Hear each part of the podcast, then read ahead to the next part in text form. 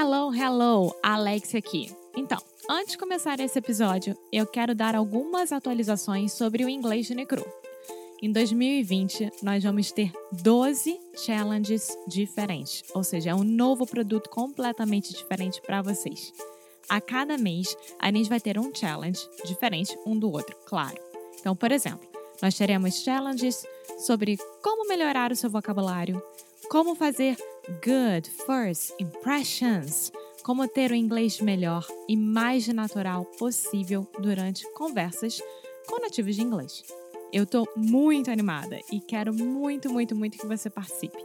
Então, se você gosta de nós, se você gosta do nosso trabalho, se você gosta aqui do Inglês no Micro Rádio e quer ficar de uma vez por todas sério com seu inglês, começando agora em 2020, vá lá no nosso site inglêsnecru.com. Now, on with the show!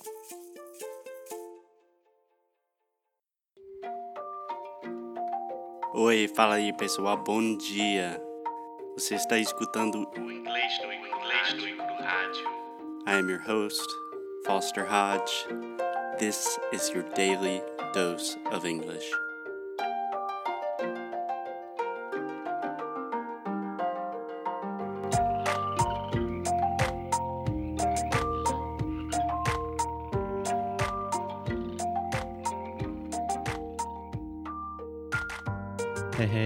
Alexia, how are you doing? Hi, Foster. I'm fine. What about you? I'm doing great. So, Alexia, do you know what we're talking about today? Business podcasts. Talking about business. Business. Yeah, I don't know. For some reason, a lot of people in English, when you're really talking about like making money, making money, we say business. Yeah, I would not recommend doing that. Anyway, so Alexia, as you know, we love podcast. We think podcasts are the future of education, and we record podcasts every day, and we listen to a lot of podcasts. Probably I listen to more podcasts than you. But now that we're learning about business, because we want people to listen to our podcast and we want to eat food and things like that, we are starting to listen to a lot more business podcasts. Isn't that right? That's right. Yes. In other words, I'm listening to a ton of business podcasts. Alexia's just getting started, and today I'm just going to give her some of my favorite recommendations of the top 10 business podcasts. Yes, please. Yes, please. Okay, so these are not in any order because that is just too difficult. I can't decide which is my favorite. But without further ado, the best 10 business podcasts to improve your business English and improve your life in general. Are you ready? Yes, I am. Can I get a drum roll, please? Oh my God. You're going to do that, right? Can I get a drum roll, please? Okay, the number one podcast or the first podcast that we're going to talk about today is Planet Money. Planet Money. Good title, don't you think? Me lembra do Planeta dos Macacos. Yeah, nothing to do with Planet of the Apes, totally unrelated. Alexia, have you heard of this podcast before? No, I haven't. Okay, so let me tell you a little bit about it. This is a podcast from NPR, National Public Radio. Which you love. I love they are kind of the pioneers of podcasts because they started with public radio a long time ago and they're pros. They're professionals. Okay? Okay. So production, everything is incredible. But the idea of the show, the way that they pitch and sell the show to the listeners, imagine if you could call a friend and say, Hey, meet me at the bar tonight and tell me what's happening with the economy. well, it's easy and it's a normal conversation, I think. Yeah, but imagine, Alexia, if I called you and I said, Hey, Alexia, we're having a date night tonight. We're going to talk about the economy. No, that's what I'm talking about. Like they make the economy look easy. Kind of. So, really, the idea of the show is to make it fun. So, they use crazy stories about what's happening in the economy, really like things that you don't imagine that they're talking about business and finance and economics, but you're learning a lot about business, finance, and economics. They're great stories, and really, it does not matter the topic, it's always interesting. True. So, for, for example, one time they produced t shirts for Planet Money and they followed the t shirt from every single step of the way and they did like 20 episodes about it. Like they visited Indonesia to see what was happening when they were getting made and all of these things. And it was hilarious and it was really funny. That's awesome. I'm super interested in I'm super interested. in this podcast. Perfect. Perfect. and with all of these podcasts, we're going to give you a recommended episode, which is just a good place to start. And mine would be an episode called How Four Drinking Buddies Saved Brazil. Did they? Yes, Mm. it's crazy. I don't want to give too much away, but it's really talking about when Brazil changed from the Cruzeiro to the Real. And there's a crazy story behind that. And it's awesome. I had no idea. And everyone's drunk the entire time. It's really cool. I recommend everyone listens to it. nice. Is it too difficult? Um, beginners can listen to this. Yeah. So all of these podcasts are designed for native speakers. So some are more difficult than others. In general, Planet Money and all podcasts by NPR, they speak pretty slowly in a standard radio voice. So I would say not super, super advanced, but definitely advanced. Cool. Cool? Cool. Are you ready for the second podcast, Alexia? Yes, I am. Well, then, can I get a drum roll, please? The second podcast we are talking about today is the Tim Ferriss Show. Do you know who Tim Ferriss is? I have no idea. Really? Should I know him? I feel like I talk about it a lot. Maybe. But you talk a lot, a lot, a lot of people, so I have no idea which is which. Alexia doesn't listen to me. It's okay. Hey, I do. No, it's okay.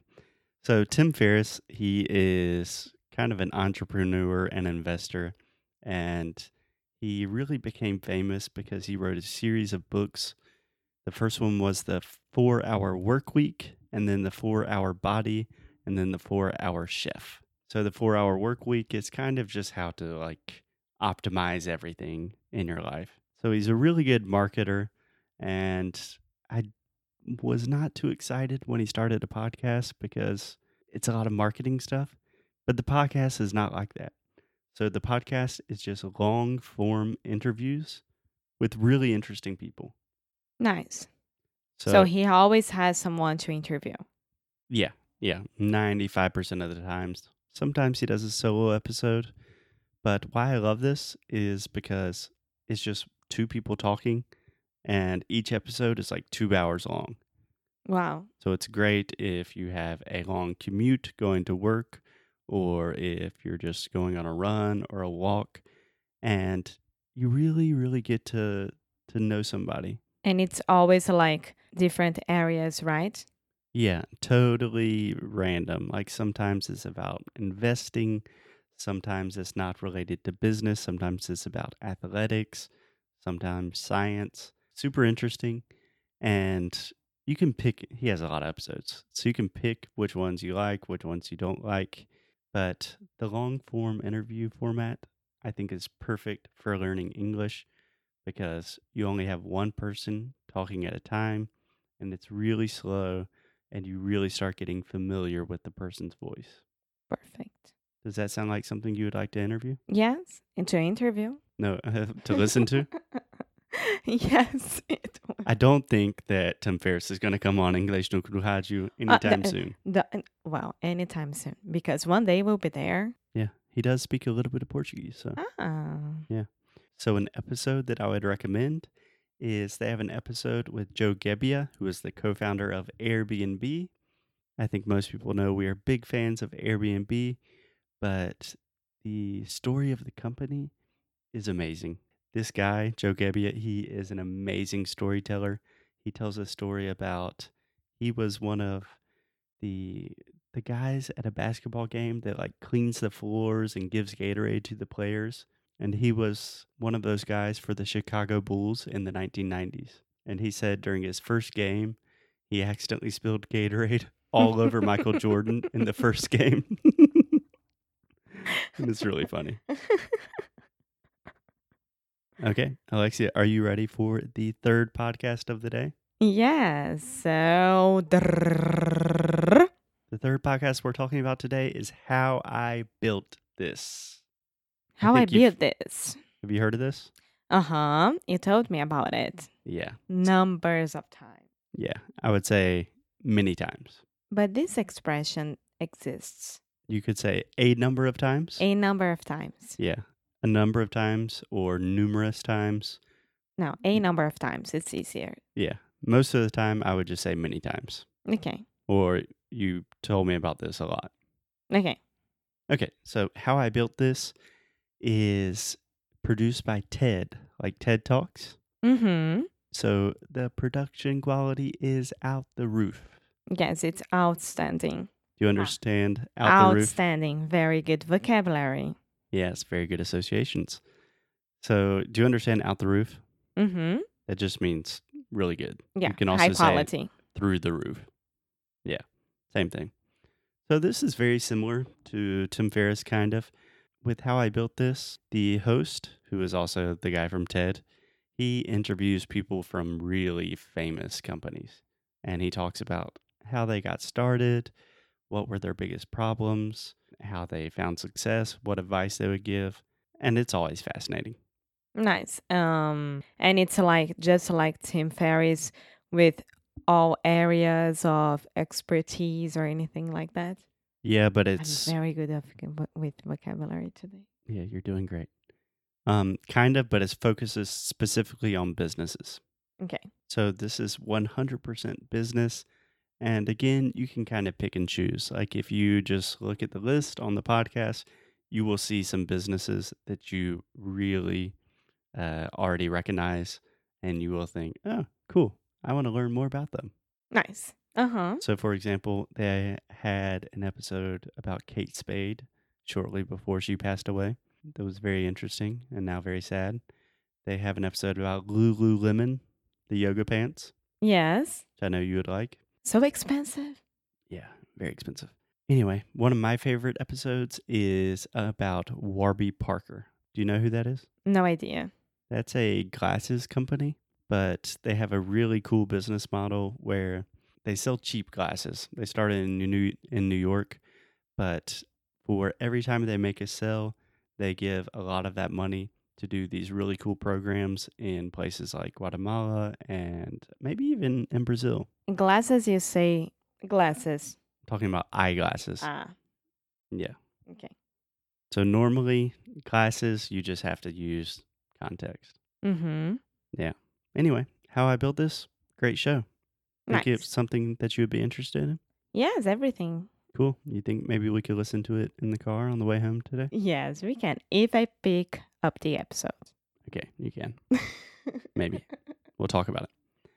Okay, and so the last one of part one of the top 10 best business podcasts that you have to listen to is let me get a drum roll, please, Alexia. No, this one was horrible. I tried and Yeah, I don't know if that would technically be okay, considered. let me try it again. So this is actually, I think if I had to say my favorite business podcast, this is the one. The name of this podcast is Tropical MBA.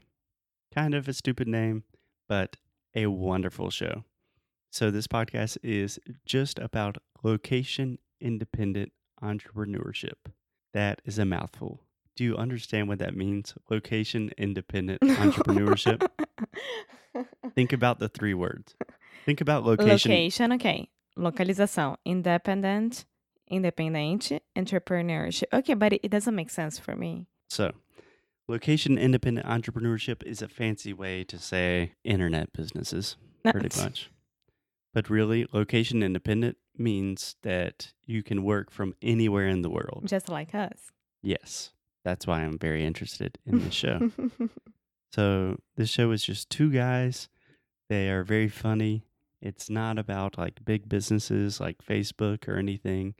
They give you great tips about how to start a business from your passion, how to make money online in simple ways.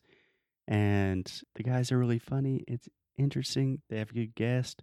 And actually, the host of the show, he's originally from Pennsylvania, I think, but he went to university here in South Carolina. Mm, South proud. Yeah, he went to Clemson. Nah, not that proud. Yeah, Clemson is the rival school of my university. Anyway, I would highly recommend if anyone is hating their jobs listening to English no Kruhaju in the office, maybe Tropical MBA will give you some motivation. Yeah, j- uh, só não pede demissão logo depois sem ter um plano B. Então. Yeah. That's it. That's debatable. Yeah, always good to have a plan B. Okay, Alexia. So tomorrow we will have the next five in part two of Wait, you 10. didn't say any recommended episode for this. Ooh, there's so many. So one episode that I would really recommend is just nine tough truths about business. About running a business? Yeah.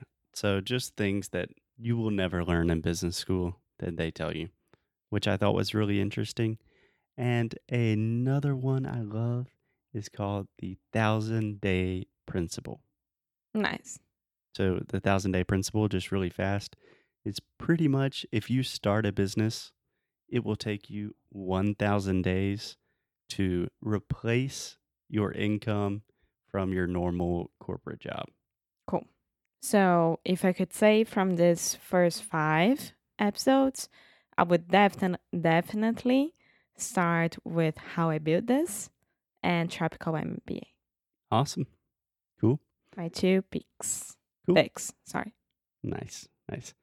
Okay, Alexia. So we need to get back to work and do some business, but tomorrow we will be back with the next five, learn more about some business and improve our business English. Nice. So, I'll see you tomorrow. Okay, bye bye. Bye. Thank you, thank you, thank you so much for listening to another episode of English no Kruhaju. If you like what we do, if you want to support the show, please check out EnglishNoCrew.com.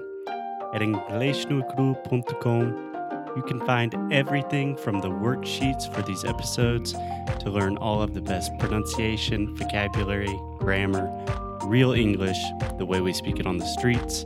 You can also do personalized private coaching sessions with me in our pronunciation course, Sound School. Most importantly, keep up the good fight and lose well. Até já já.